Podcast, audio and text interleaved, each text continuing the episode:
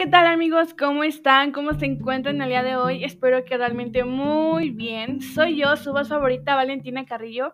Hoy por suerte sigo aquí y en este podcast daré por finalizado mi quinto semestre de preparatoria.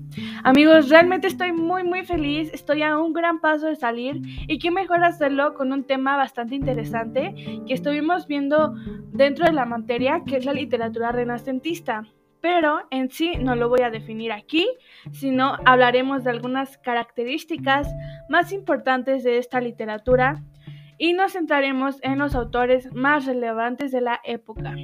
Así que vayan a la cocina por alguna botana, algunas palomitas, refresco, fruta, lo que quieran, pero verdaderamente disfruten el podcast tanto como yo, se los aseguro.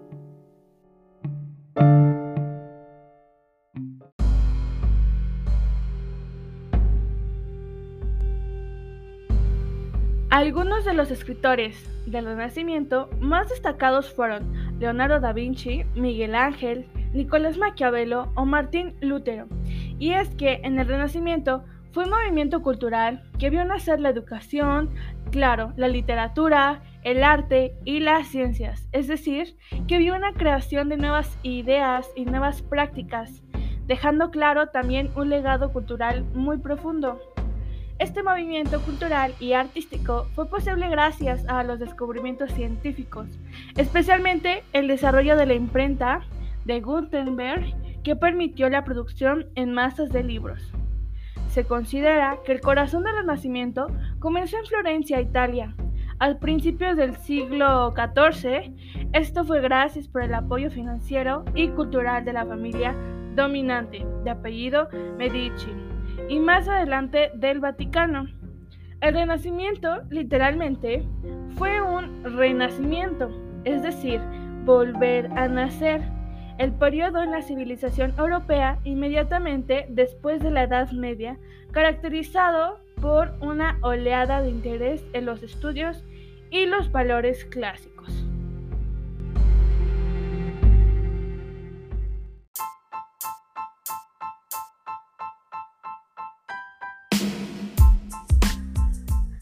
Ahora comenzaré hablándoles sobre algunos de los autores, escritores más influyentes del Renacimiento. Aunque hubo una cantidad de escritores reconocidos, algunos sobresalieron más que otros por su excelente labor y la influencia de sus escritos en el mundo del siglo XIV. Ahora haré un listado de 10 puestos donde pondré como número 10 el que menos sobresalió y como puesto número uno, el más influyente, el que tiene más influencia. Así que comencemos.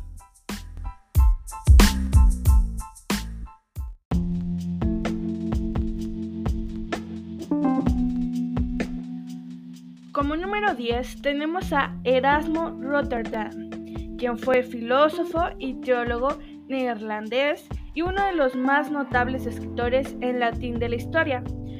Fue un viajero empedernido y tuvo la oportunidad de estudiar y vivir en ciudades como París, Roma o Londres, donde conoció a pensadores y filósofos de su época como Tomás Moro. En Inglaterra fue donde desarrolló Elogio de la Locura en el año 1511, que es su obra más aclamada.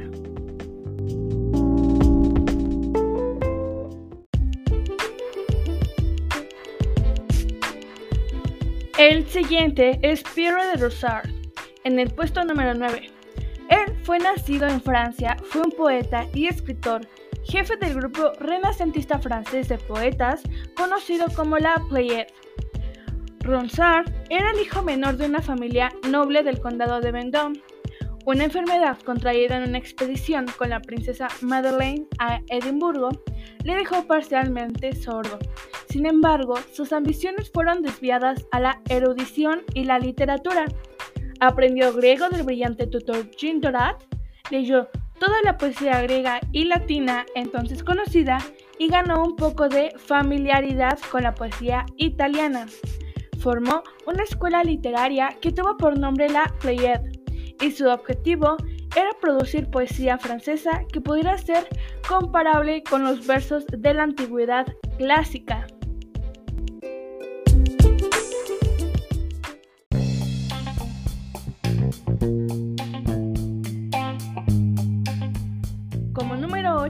Encuentra Teresa de Ávila. Ella fue una notable reformadora religiosa de los años 1500. Nacida Teresa Sánchez en la ciudad de Ávila, en el centro de España, no recibió educación formal, aunque leyó mucho desde muy pequeña. En 1535, Teresa entró en la orden religiosa de Nuestra Señora del Monte Carmelo, conocida como las Carmelitas, y en 1562 fundó un pequeño convento llamado San José de Ávila. Allí introdujo tales reformas como un estilo de vida simple, la devoción a la oración interna y el rechazo del prejuicio racial. En 1970 se convirtió en la primera mujer en recibir el título de doctor de la Iglesia un honor concedido a un selecto grupo de escritores religiosos. Sus tres obras más famosas son su autobiografía titulada Libro de su vida, una alegoría llamada El Castillo Interior y El Camino de la Perfección, una guía para la oración mental.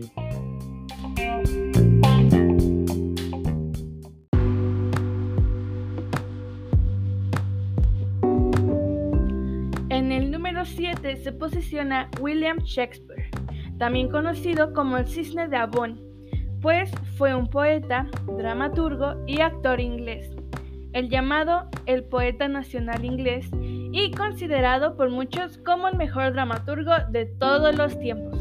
Shakespeare ocupa una posición única en la literatura mundial. Sus obras más famosas incluyen Romeo y Julieta, El sueño de una noche de verano y Hamlet.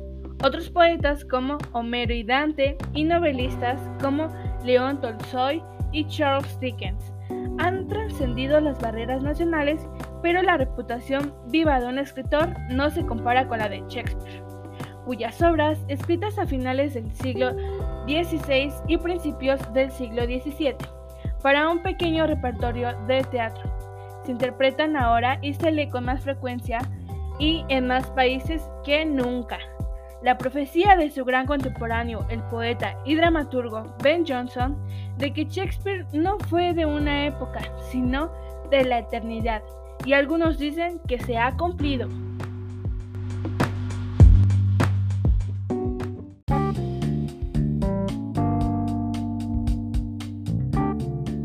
Como número 6 tenemos a Miguel de Cervantes, novelista, dramaturgo y poeta español creador de Don Quijote, durante el 1605 al 1615, y es reconocido por ser la figura más importante y célebre de la literatura española.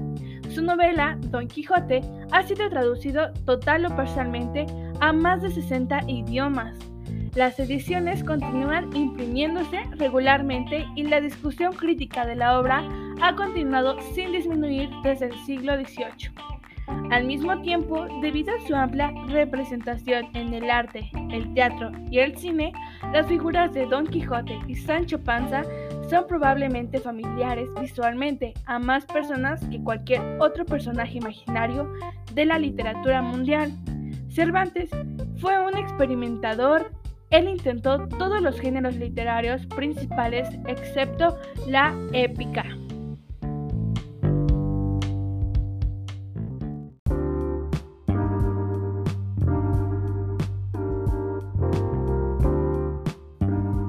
Petrarca como el número 5. Así es, Francesco Petrarca, quien fue nacido en Arezzo, Toscana, Italia.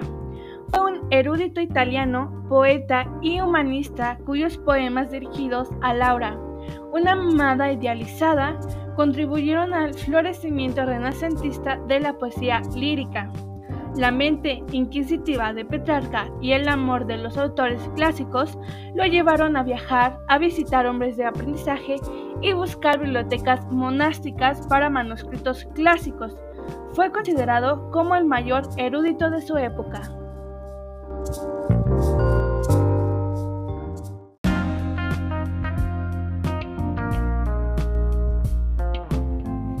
Con el puesto número 4, quien lo ocupa el líder de la Reforma Protestante, Martín Lutero, quien escribió 95 tesis atacando a la Iglesia, tales como criticar la creencia del pecado, podría ser mitigado pagando dinero a la iglesia. Martín Lutero fue excomunicado de la Iglesia Católica y fue una figura clave en la nueva religión protestante.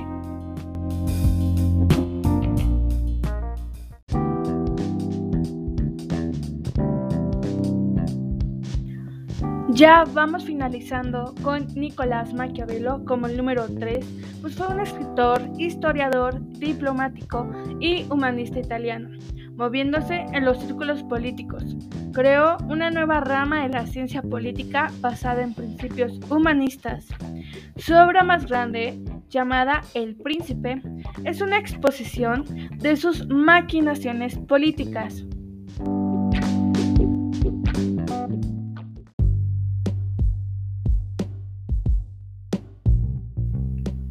Ya solo nos faltan los dos primeros lugares, que en el segundo lo ocupa Miguel Ángel, conocido en la historia por sus extraordinarios logros en la escultura y en la pintura. Se dice que él prefirió el trabajo físico involucrado con ambos, sin embargo, escribió numerosas obras literarias, incluyendo cartas, entradas de diario y poemas.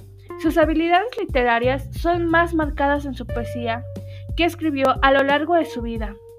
Muchos de sus poemas están dirigidos tanto a hombres como a mujeres, mientras que sus poemas religiosos místicos no están dirigidos a nadie en particular. Tratando de temas emocionales profundos, su poesía no es tan sutil como la de muchos otros poetas, ya que tal vez es un reflejo de sus inclinaciones artísticas.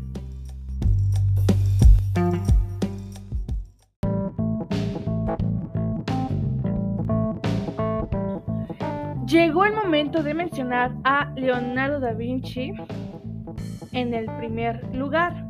Leonardo escribió en pequeños cuadernos usando su mano izquierda y una técnica de escritura en espejo, donde el texto se escribe de derecha a izquierda.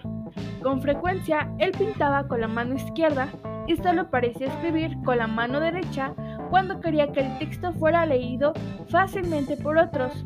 Sus grandes trabajos científicos como El hombre de Vitruvio, la ametralladora, el tornillo helicoidal, la calculadora y otros aportes lo hicieron una figura de renombre durante el Renacimiento y en la historia mundial.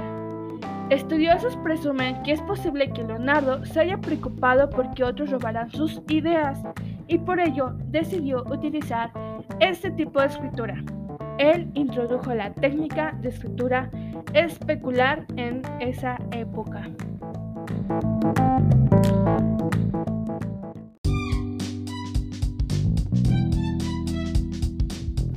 Y es así como damos por terminado este podcast. Quiero dar las gracias por haberme escuchado. Espero que realmente haya sido de gran interés para ti. Y si así lo fue, regálame un me gusta y te traeré más contenido en el próximo año. Espero que te la pases de lo mejor y disfrutes cada momento con familia y amigos en estas últimas fechas del año. Siempre mis mejores vibras a todos ustedes. Muchas gracias. Nos vemos muy pronto en el 2022.